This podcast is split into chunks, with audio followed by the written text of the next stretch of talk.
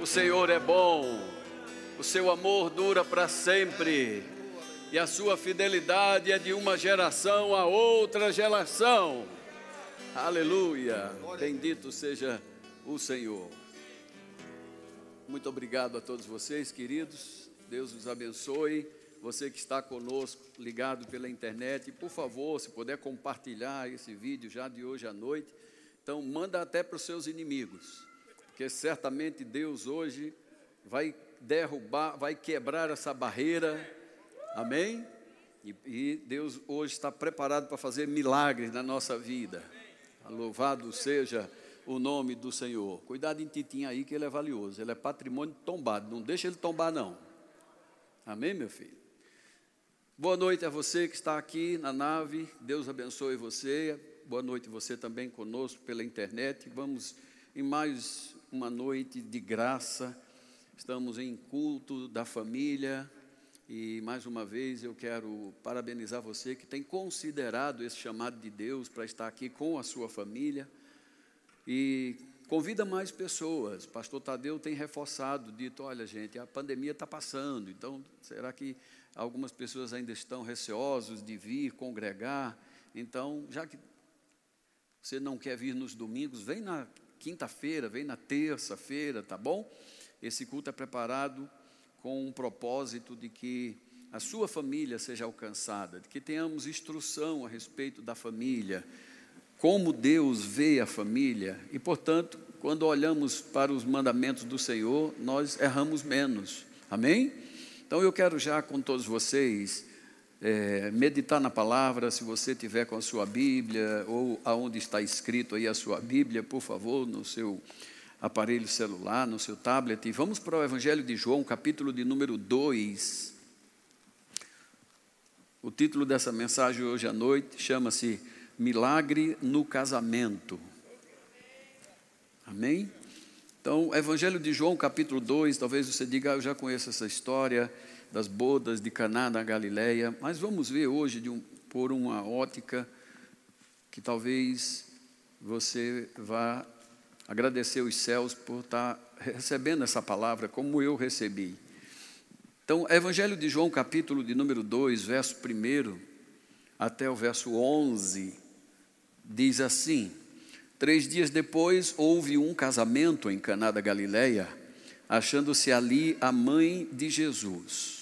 O verso 2: Jesus também foi convidado com os seus discípulos para o casamento. Tendo acabado o vinho, a mãe de Jesus lhe disse: Eles não têm mais vinho. Mas Jesus lhe disse: Mulher, que tenho eu contigo? Ainda não é chegada a minha hora. Então ela, Maria, mãe de Jesus, falou aos serventes: Fazei tudo o que ele vos disser. No verso de número 6 diz: Estavam ali seis talhas, seis talhas de pedra, que os judeus usavam para as purificações, e cada uma levava duas ou três metretas. Jesus lhe disse: Enchei de água as talhas. E olha esse detalhe: e eles as encheram totalmente. Verso de número 8: Então lhes determinou Jesus: Tirai agora e levai ao mestre-sala. Eles o fizeram. Tendo o mestre-sala provado a água transformada em vinho, não sabendo de onde viera, se bem que o sabiam os serventes que haviam tirado a água, chamou o noivo e lhe disse: Todos costumam pôr primeiro o bom vinho, e quando já beberam fartamente, servem o inferior. Tu, porém, guardaste o bom vinho até agora. Verso 11 diz: E com este deu Jesus princípio a seus, a seus sinais em Caná da Galileia, manifestou a sua glória e os seus discípulos creram nele. Louvado seja o nome do Senhor. Amém, queridos?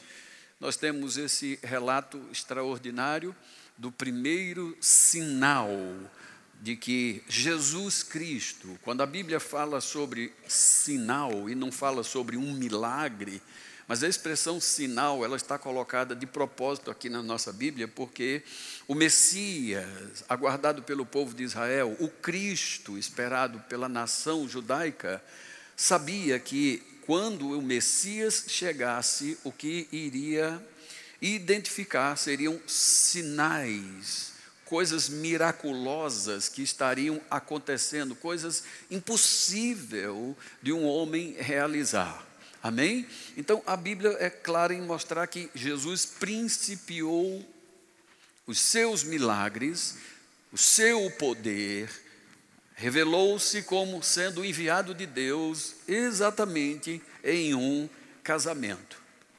Eu amo, irmãos, essas, é, é, essas formas de, de Deus nos ensinar através da palavra de Deus, porque você deve saber que o mundo depois de formado, depois de tudo preparado aqui, Deus mesmo realizou um casamento aqui na terra. A figura que nós vemos, fantástica, de o Senhor dizendo: Não é bom que o homem esteja só, far-lhe-ei uma ajudadora, uma companheira, alguém que esteja como que diante dele, como se ele estivesse olhando para um espelho.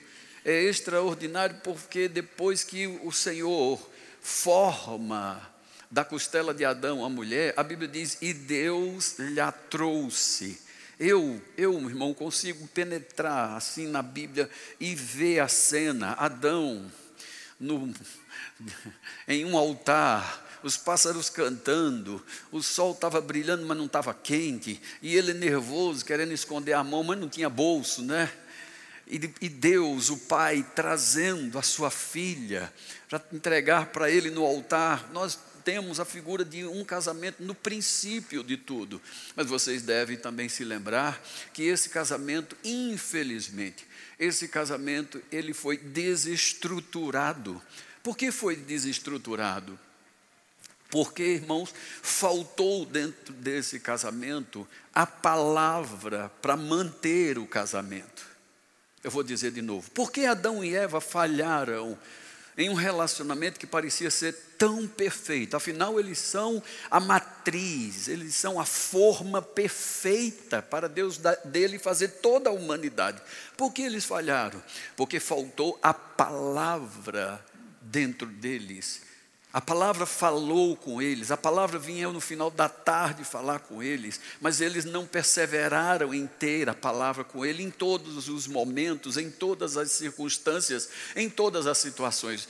Pode ser, irmãos, que nós estejamos assim, ouvindo a palavra, recebendo a palavra, mas não estejamos guardando e preservando essa palavra em toda e qualquer situação. E a gente corre o risco de ser enganado, de ser iludido, ser traído pelos nossos próprios sentimentos e botar por água abaixo um projeto que Deus tenha para a nossa vida, quer seja profissional ou no seu relacionamento matrimonial.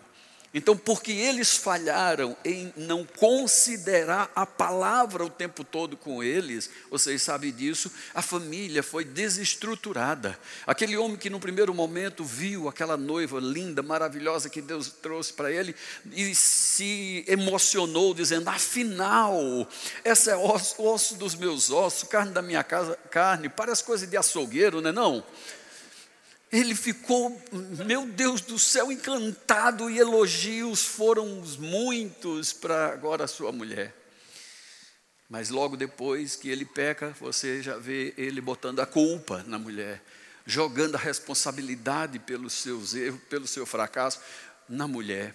Sabe que um casamento não dura muito se houver esse tipo de acusação marido joga a culpa na mulher, a mulher devolve a culpa para o marido, ou no caso de Eva, porque a Bíblia não registra, talvez ela tenha recebido toda aquela carga, aquela condenação, entrou em depressão, porque o marido jogou a responsabilidade para ela. Então nós vemos, irmãos, aqui como que em um futuro, e nesse futuro Deus estaria refazendo, recomeçando, restaurando a família em um casamento. O filho de Deus foi convidado para aquele casamento. E hoje à noite eu quero alertar você, meu irmão, minha irmã, até mesmo você que está desejando se unir em sagrado laço de casamento. Considere convidar Jesus para o seu casamento, para a sua vida, e por favor, não deixe ele nunca mais sair de lá. Considere convidá-lo para a vida de vocês e nunca mais deixá-lo sair. Amém, queridos? Porque nós vemos na palavra de Deus que a Bíblia mostra que as pessoas receberam Jesus na sua casa, deram jantar para Jesus na sua casa, mas não conservaram ele na sua casa. Amém, irmãos? E isso pode parecer, e talvez até seja mesmo, coisa religiosa. A gente fala de Jesus, a gente diz que ama Jesus, mas lá na minha casa ele não vai poder ir, não, porque né? talvez esteja muito bagunçado, né? ou ele não pode ver algumas coisas que tem na minha casa. Não, meu irmão, ele é onipresente, ele é onisciente. Não tem como nos esconder dele. Então é melhor você já se abrir e entregar de vez o controle da sua vida, da sua casa, do seu casamento para Ele, porque Ele sabe o que é melhor para nós, muito mais do que nós desejamos. Amém? Então, o relato de João, irmão, para mim, é como se Deus estivesse dizendo: vamos começar tudo de novo. Vamos começar tudo de novo. E como é? Num casamento, onde a mãe de Jesus foi convidada. Certamente Maria, diz alguns é, é, comentaristas bíblicos, certamente Maria era parente daqueles noivos, porque ela vê, foi um, o convite parte primeiro para ela. Jesus depois é convidado com os seus discípulos, né? Mas aí de repente Maria diz assim: olha, acabou o vinho. E Jesus volta-se para ela e fala: mulher. Essa expressão para nós aqui pode ser uma expressão né, de que ele é, é, distratou ela, né, que ele tenha falado rude com ela, mas não é. Quando você vai ver nos originais, principalmente uma Bíblia King James, vai saber que ele tratou ela com uma forma de maior dignidade que se trataria uma mulher, principalmente a mãe. Então ele não só chamou de mãe, mas ele a chamou de senhora. E aí, Jesus disse para ela assim: Olha, o que tenho eu a ver com isso? Porque a minha hora não é chegada. Jesus deve ter falado essas coisas para que Maria pudesse se lembrar como foi o nascimento daquele filho, que esse filho é especial, que esse, esse filho veio para ela dado por Deus, Deus a escolheu. E eu fico imaginando o privilégio de ter que criar o filho de Deus, cuidar do filho de Deus. E você deve também, irmão, comigo pensar, meu Deus, como é um privilégio nós termos a palavra de Deus dentro do nosso relacionamento, dentro do nosso casamento. É privilégio para nós termos a bússola, nós termos, irmão, a direção que vai certamente nos levar no porto seguro, vai nos levar para a terra firme, na, enquanto estivermos nesse mundo onde talvez pareça mais um mar de tempestades. A Bíblia mostra para mim, para você, por exemplo, irmãos, que aos 12 anos, os pais, Maria e o pai adotivo de Jesus vão para Jerusalém porque há uma festa e depois da festa eles caminham e vão embora. No meio do caminho começam a procurar pelo menino Jesus, que tinha 12 anos. E a Bíblia diz que eles eh, procuram entre os parentes, procuram entre os familiares, não encontram. E aí eles retornam para Jerusalém e vão encontrar agora o menino no templo. Presta atenção: o menino está no templo sentado, ouvindo e interrogando os doutores da lei. Olha que posição tremenda do filho de Deus. Ele estava no templo, sentado, e ele está ouvindo e está interrogando. Tudo isso fala da posição em que Cristo está hoje, irmão. Ele hoje está no maior dos tabernáculos, o tabernáculo celestial. Ele está sentado, irmão. Ele é autoridade, pois concluiu a obra. Ele só pôde se assentar porque concluiu a obra. A Bíblia diz que Deus, ao terminar toda a obra na terra, Deus também descansou. Ou seja, Deus também se assentou no seu trono. Então, Cristo ainda hoje está nessa posição. Ele está no templo, ele está na nossa casa. Ele quer que essa essa posição, onde Ele esteja sentado, onde Ele nos ouve primeiramente, e Ele também conversa, dialoga conosco, nos interroga, irmão.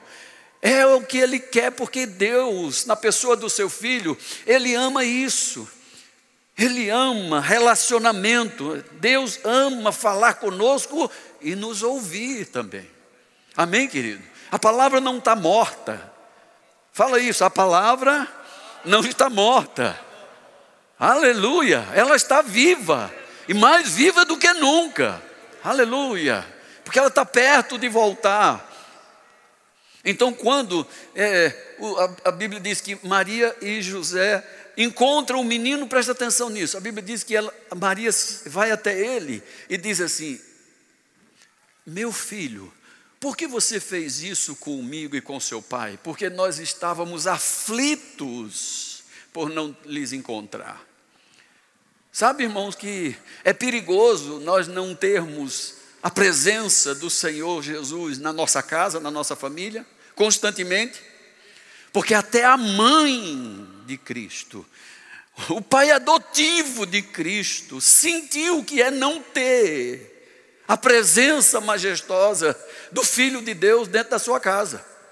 Se a Bíblia relata dizendo que eles estiveram aflitos, aflito significa angustiado, também significa apavorado, sem saber o que fazer. Você imagina o que é um casal de, de adultos dizendo assim: a minha dependência é esse menino, sem esse menino nós estamos fritos.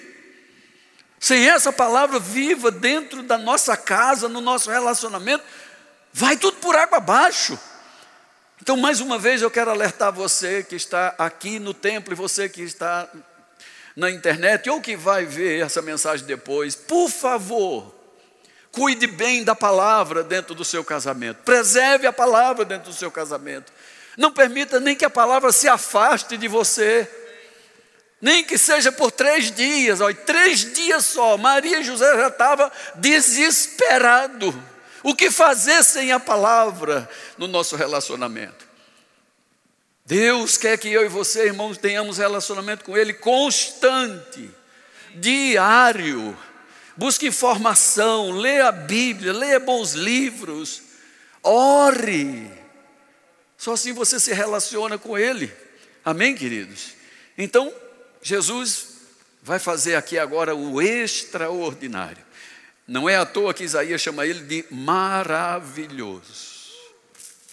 Por que maravilhoso? Porque ele faz o que ninguém mais pode fazer. Ouviu isso, irmão? Ele é capaz de fazer o que ninguém mais pode fazer. Em João capítulo 9, a sua Bíblia fala de um cego de nascença. Fui pesquisar sobre isso, alguns é, historiadores falam que aquele homem, pastor Alain, era cego de nascença porque tinha nascido sem as bolotas dos olhos. Tinha só a caixinha. E o que faz nosso Senhor Jesus Cristo? Ele vai até a terra, cospe, e com a, a, a, saliva faz lodo, ou transforma em barro, e vai no olho, na caixinha do olho do camarada, e coloca lá a pecinha que faltava. Para provar para mim e você que ele estava no princípio com Deus. A Bíblia é clara em dizer para nós: ei, no princípio era a palavra, ele estava com Deus, tudo foi feito por ele, sem ele nada do que existe teria sido feito. Ele estava lá no princípio, foram as mãos dele que modelaram aquele boneco de barro. Ele colocou em você todos os seus órgãos. Foi o Senhor Jesus, a palavra que fez isso. E mais uma vez, ele agora está demonstrando: Jesus pega a sua saliva. Sabe que quando Deus soprou nas narinas daquele boneco, no que Deus estava fazendo era colocando sua saliva dentro daquele boneco. Ele estava unindo o divino com o humano. Aleluia! Jesus pega o que é divino, sua saliva é divina, e ele mistura com o humano, com a terra, e transforma no humano. Aleluia! Uh! Eu imagino dois pá de olho azul, um pá de olho azul bonitão assim, que o camarada recebeu, para mostrar que ele é Deus criador.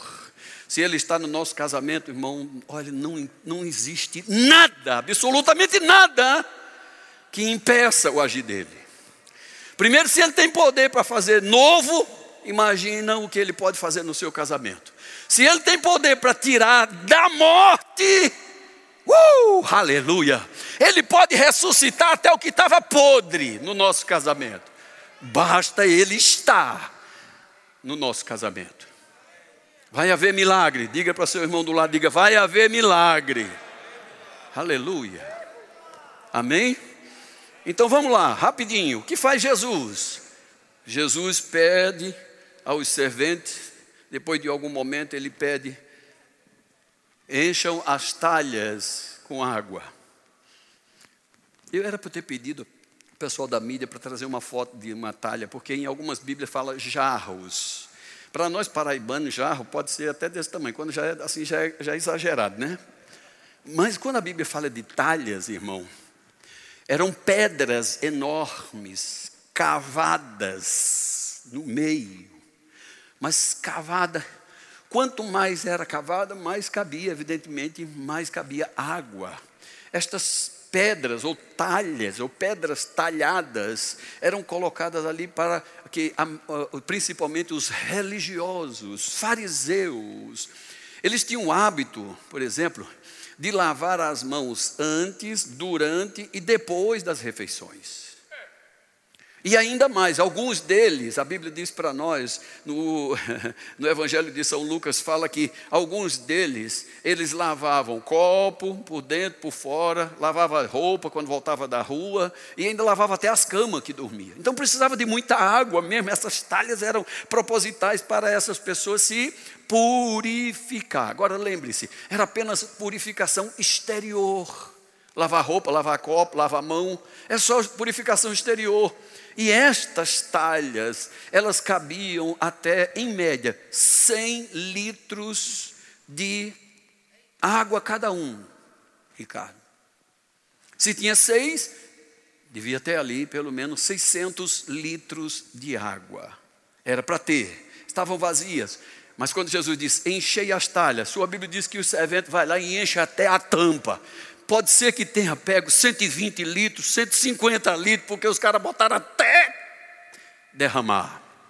E Cristo transforma o impossível naquilo que para nós é natural. Você sabe me dizer quanto tempo leva para se fazer da uva fazer o vinho? Já procurou saber por quanto tempo? Depois você pesquisa na internet, não tenho tempo de explicar. Mas não é assim, não é imediato, não é instantâneo, filho. Leva tempo, é um processo grande. Planta, espera amadurecer, o tempo certo, colhe, é levado até os lugares para espremer, espreme, reespreme, tira o bagaço e, e, e ainda vai curtir o vinho nos barris de carvalho. Olha o tempo. Então o que a Bíblia está dizendo é que nosso Senhor Jesus Cristo, a palavra, estando no nosso casamento, filho, Ele pode fazer assim, o que haveria, levaria muito tempo, você ainda iria plantar, esperar amadurecer, para depois colher. Não, Ele vai fazer assim, ó, pá! Shhh. Shhh. Vai aparecer. Ele pode fazer em segundos o que você levaria anos para conquistar. Ele pode trocar a chave do nosso coração. A gente estava brigado, amargurado, triste, querendo desistir, e ele troca a chave do coração assim, e um segundo, pum, a pessoa diz: Meu Deus, como eu te amo. Mas até agora, mas hoje de manhã você disse que me odiava. Aquilo era brincadeira, é brincadeira, esquece aquilo. Uau, aleluia! ele é capaz, fala, fala isso, diga, ele é capaz. Sabe, irmãos, é de propósito que a Bíblia diz lá: haviam seis talhas. O número 6, ele é muito interessante porque o número 6 fala da humanidade. Apocalipse capítulo 13, verso 18, fala que 6 é o número de homem. Então a Bíblia está mostrando que Jesus disse assim: o que ele disse foi: para que haja milagre sobrenatural, é necessário que o homem, o natural, se envolva com o sobrenatural. Então ele disse: pega a pedra que falava do coração das pessoas, pega essa pedra que foi muito trabalhada, essa pedra que foi muito aprofundada, essa pedra que foi, oh, aleluia, e enche ela de água. Sabe que água é a palavra? Alô? A água representa a palavra, representa o Espírito. Então, quanto mais eu e você, irmãos, nos deixarmos ser trabalhados. Às vezes a gente, eu ouvia sempre alguém dizer assim: Deus vai ter que trabalhar muito na minha vida, porque eh, Deus vai ter que trabalhar muito na minha. Vai não, vai não. Quem vai trabalhar na sua vida serão seus líderes.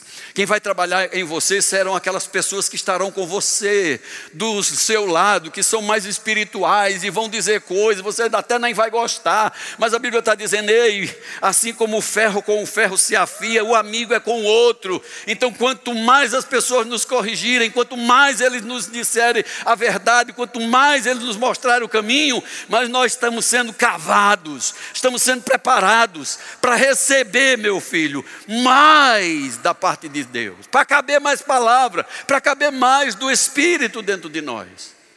Então Jesus está dizendo: pega o que é humano, mas encha da palavra, porque eu vou transformar, eu vou fazer milagre.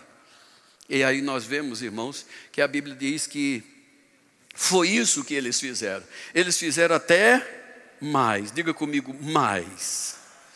Então, uma chave para se viver um milagre qual é a chave para se viver o um milagre? Deixe-se ser trabalhado. Deixe-se ser trabalhado. Aceite correção. Aceite disciplina. Ouça, escute, marido, ouça sua mulher. Pode ser que você seja daqueles como eu que tradicionalmente achava que mulher não tinha opinião. Mas quando eu leio minha Bíblia e eu vejo a Bíblia dizendo que Sara diz algo para Abraão e o coração dele fica muito abalado. E Deus vem falar com Abraão e diz para ele: escute sua mulher em tudo o que ela lhe disser. Tem coisas, irmãos, que Deus quer que nós sejamos corrigidos, disciplinados, talhados, podado pela nossa própria mulher. E eu vou dizer para você, irmão, não vou dizer para as irmãs, porque os irmãos sabem do que eu estou falando. Isso não é bom, não. Nós, machos, ainda temos esse orgulho, essa vaidade, essa soberba. Não sei se você, assim como eu, homem, foi criado desde pequenininho, se tinha irmãs mais velhas, e as irmãs mais velhas querem dar conselho, você chuta logo na canela e quer logo brigar. Porque menino, mesmo sendo pequeno, não quer ouvir que a irmã mais velha dá ordem, manda nele. Ele quer quebrar a cara, ele morde, ele cospe. Parece o cão, o miserável, desse tamanho. Não é assim? Porque é a natureza do macho é não querer receber ordem da fêmea. Mas aí você vem para o casamento. e Deus diz a Abraão: escute tua mulher Deixe, escute o que sua mulher está dizendo. E olha o que a Bíblia diz. Deus diz: em tudo o que ela te falar. Irmãos, eu confesso a você, quantas vezes quebrei a cara, quantos negócios errados, quanta barca furada eu entrei. Graças a Deus que a minha esposa que está aqui, meus filhos são testemunhas, ela nunca veio depois dizendo: Está vendo, seu idiota? Bem que eu tinha lhe dito. Graças a Deus que ela nunca fez isso. Mas eu não tinha também nem coragem de olhar para a cara dela, porque ela já tinha me avisado, me alertado: meu filho, eu acho que isso não vai dar certo. Meu filho, toma cuidado, está muito apressado, não faz essa dívida. Meu filho, pelo amor de Deus, não entra nessa sociedade, não faz negócio. Meu pai do céu, oh Jesus. Mas Deus quer que nós sejamos trabalhados. Quer milagre, irmão? Deixe ser trabalhado. E você, irmã, por favor, escute seu marido. Deus colocou ele como cabeça. Apoie ele, considera ele, elogia ele. Cadê o marido que não diz amém, pelo amor de Deus? Me ajuda aí, meu filho. É. Se tem uma coisa que homem gosta, é de elogio. Viu, mulher? Os homens gostam de elogio. É por isso que ele trabalha dobrado, feito tapioca recheada. Tentando receber um elogio no trabalho, fez bem feito, né? Ótimo. Seu trabalho ficou excelente. Ele gosta. O ser humano ama isso. Então, mulher, motiva ele. Enche a bola dele. Que bom que está sendo feito, o seu trabalho está sendo tão bem feito, que ele vai parecer um pombo. Ele talvez nem seja lá essa bola toda, né? Mas o cara vai se achando, vai se achando, vai se achando e vai se ajeitando. Amém? Então, mulher, o que você fala para ele como elogio, motivação, incentivo, admiração, é tudo que esse marido quer. Ao invés de estar dizendo, esse bicho não sabe fazer nada, esse troço, essa coisa, esse banana não presta para nada. Oh, oh, meu Deus, onde eu estava com a cabeça que eu me enganchei com essa, com essa coisa. Ao invés de murmurar, a Bíblia diz assim: que nós fomos salvos para abençoar. Fala abençoar. Então abençoa. Marido, se deixe trabalhar, marido. Mulher, se deixe trabalhar. Se a palavra está falando, a palavra está no meio, a palavra está corrigindo, a palavra está até disciplinando. Então, por favor, não queira fazer outra coisa. Amém? Porque a palavra sabe, diga assim, a palavra sabe. Eu quero rapidamente aqui quebrar o protocolo, eu não falei para os meninos esse, é, é, esse versículo, mas eu queria que vocês todos abrissem comigo em Êxodo capítulo 33. Já estou partindo para, o término. Êxodo capítulo de número 33, o verso de número 12 ao 16. A Bíblia diz assim, Êxodo 33, dos versos 12 ao 16, disse Moisés ao Senhor: Tu me dizes, fazes subir este povo, porém não me deste saber a quem hás de enviar comigo. Contudo, tu disseste: Conheço-te pelo teu nome, também achaste graça aos meus olhos. Agora, pois, se achei graça a teus olhos, rogo-te que me faças saber neste momento o teu caminho, para que eu te conheça e ache graça a teus olhos, e considera que esta nação é teu povo. Verso 14: Respondeu-lhe o Senhor: A minha presença irá contigo, e eu te darei descanso. Então lhe disse Moisés: Se a tua presença não vai comigo, não nos faça subir deste lugar. Pois, como se há de saber que achamos graça a teus olhos, eu e o teu povo, não é porventura em andares conosco, de maneira que somos separados, eu e o teu povo, de todos os povos da terra? Quando você chegar em casa, você lê o capítulo 33 todo. A Bíblia diz que Deus tinha dito para Moisés que um anjo de Deus iria com eles na jornada dali por diante. O Senhor disse: Eu não vou com vocês. Eu não vou, porque senão, por causa da transgressão do meu povo, eles morreriam. Mas eu vou enviar um anjo, vou mandar um anjo com vocês. Moisés falou: Olha, se o Senhor não for conosco, se a sua presença não for conosco, nem peça para sair daqui. Em outras palavras, Moisés estava dizendo assim: Olha, eu não estou nem aí se o anjo é grande, se é pequeno, se tem espada, se a espada é desembainhada. Eu não quero saber se é anjo de fogo. Eu não quero nada disso. Eu só quero a sua presença. Se ela estiver aqui, nós estamos garantidos. Não importa o que vamos enfrentar, não importa para onde iremos, nós passaremos por meio de todos os povos e os povos verão que tua presença estando conosco, nós seremos separados, seremos um povo cuidado, seremos um povo preservado, seremos um povo abençoado e até invejado pelas nações. Então hoje Deus está nos alertando, irmão. Não deixe a presença do Senhor sair da sua casa, da sua vida, do seu casamento. Na última mensagem que eu preguei aqui, eu falei sobre o cordão de três dobras. E muitas vezes, como eu disse, algumas pessoas falam que a terceira dobra seria o próprio Senhor ou a palavra. E de certa forma é verdade. Amém, querido? Não, não ache comum a palavra não estar lá ou a palavra esfriar. Não deixe essas coisas se tornar comum. Amém? Mesmo que pareça que a palavra está dormindo, acorde ela. Mova ela, acorde ela não para dizer socorro, Jesus me ajuda. Aleluia.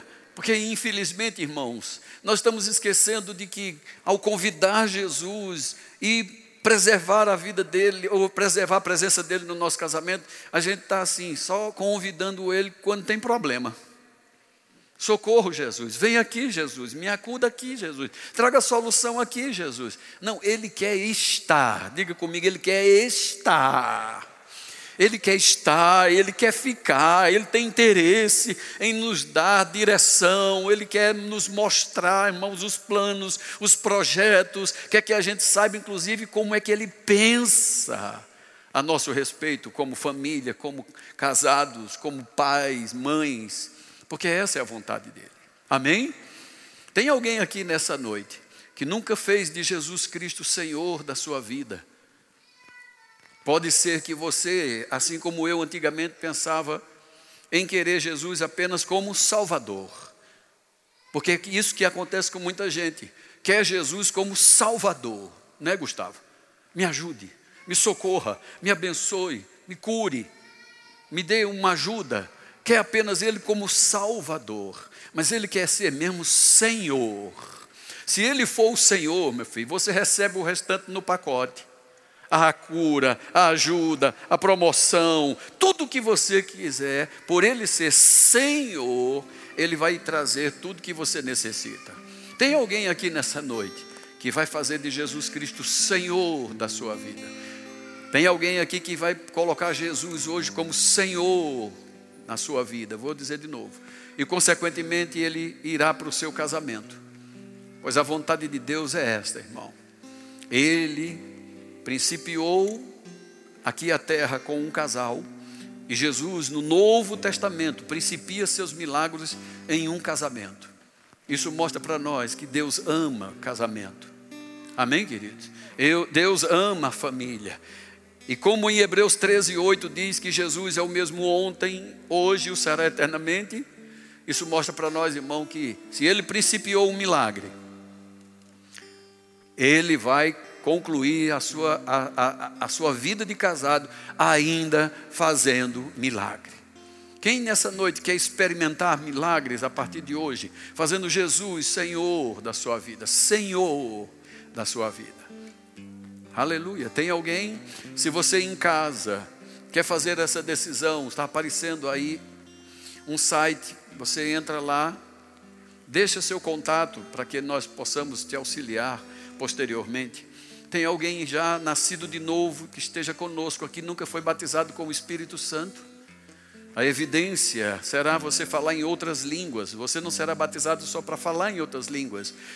Mas o batismo com o Espírito Santo é uma capacitação para que você possa ser testemunha de Cristo, daquilo que Ele fez e é na sua vida.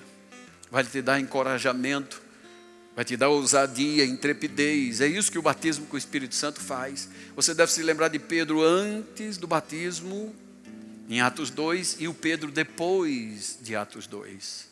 É isso que Deus quer fazer com você, como já fez com todos aqueles que receberam o batismo com o Espírito Santo. Tem alguém já salvo que quer receber batismo no Espírito Santo hoje? Tem alguém? Aqui, meu querido, você pode ficar de pé e vir até aqui, esse casal, por favor. Dê uma salva de palmas para ele, por favor. Você vai receber o que já é seu, viu, meu querido? Já estava no pacote da salvação, ok? Bem-aventurado ele, por receber aquilo que é dele, direito. Ninguém compra essas coisas, amém? Tem alguém doente? Alguém nessa noite está enfermo? Pode levá-lo, por favor. Tem alguém enfermo? Alguém que está doente? Se você se encontra aqui conosco na nave, mas está doente, tem alguns sintomas no seu corpo aí, Fica de pé, porque nós vamos orar por você. Queremos que você saiba que a vontade de Deus é essa: é que você ande em saúde divina. Amém, queridos? A vontade de Deus é essa. Às vezes a gente pensa que Deus quer apenas nos curar. E Ele quer, mas Ele deseja mesmo é que nós estejamos curados completamente. Amém, irmãos? Tem alguém doente? Todo mundo sarado? Isso aqui é uma igreja santa, maravilhosa. Opa, estou vendo alguém em pé? Me ajudem aí, os diáconos. Tem alguém que precisa de oração? Sim ou não? Me ajuda. A senhora quer oração ou é porque, só porque está com o bebê aí? Quer oração? Não. Ok, entendi. Ela está em pé porque ela está acalentando um bebê. Amém? Então, Pai, eu quero te agradecer por esse momento, por essa hora bendita, por essa palavra que o Senhor mesmo me deu. Ela é sua e eu te devolvi. Sua palavra me diz que ela não volta vazia para o Senhor. Ela faz exatamente aquilo para o que foi designada. Portanto, que o seu espírito regue no nosso coração essas palavras e nós possamos aplicá-las na prática para a honra e glória do seu nome, em nome de Jesus. Amém.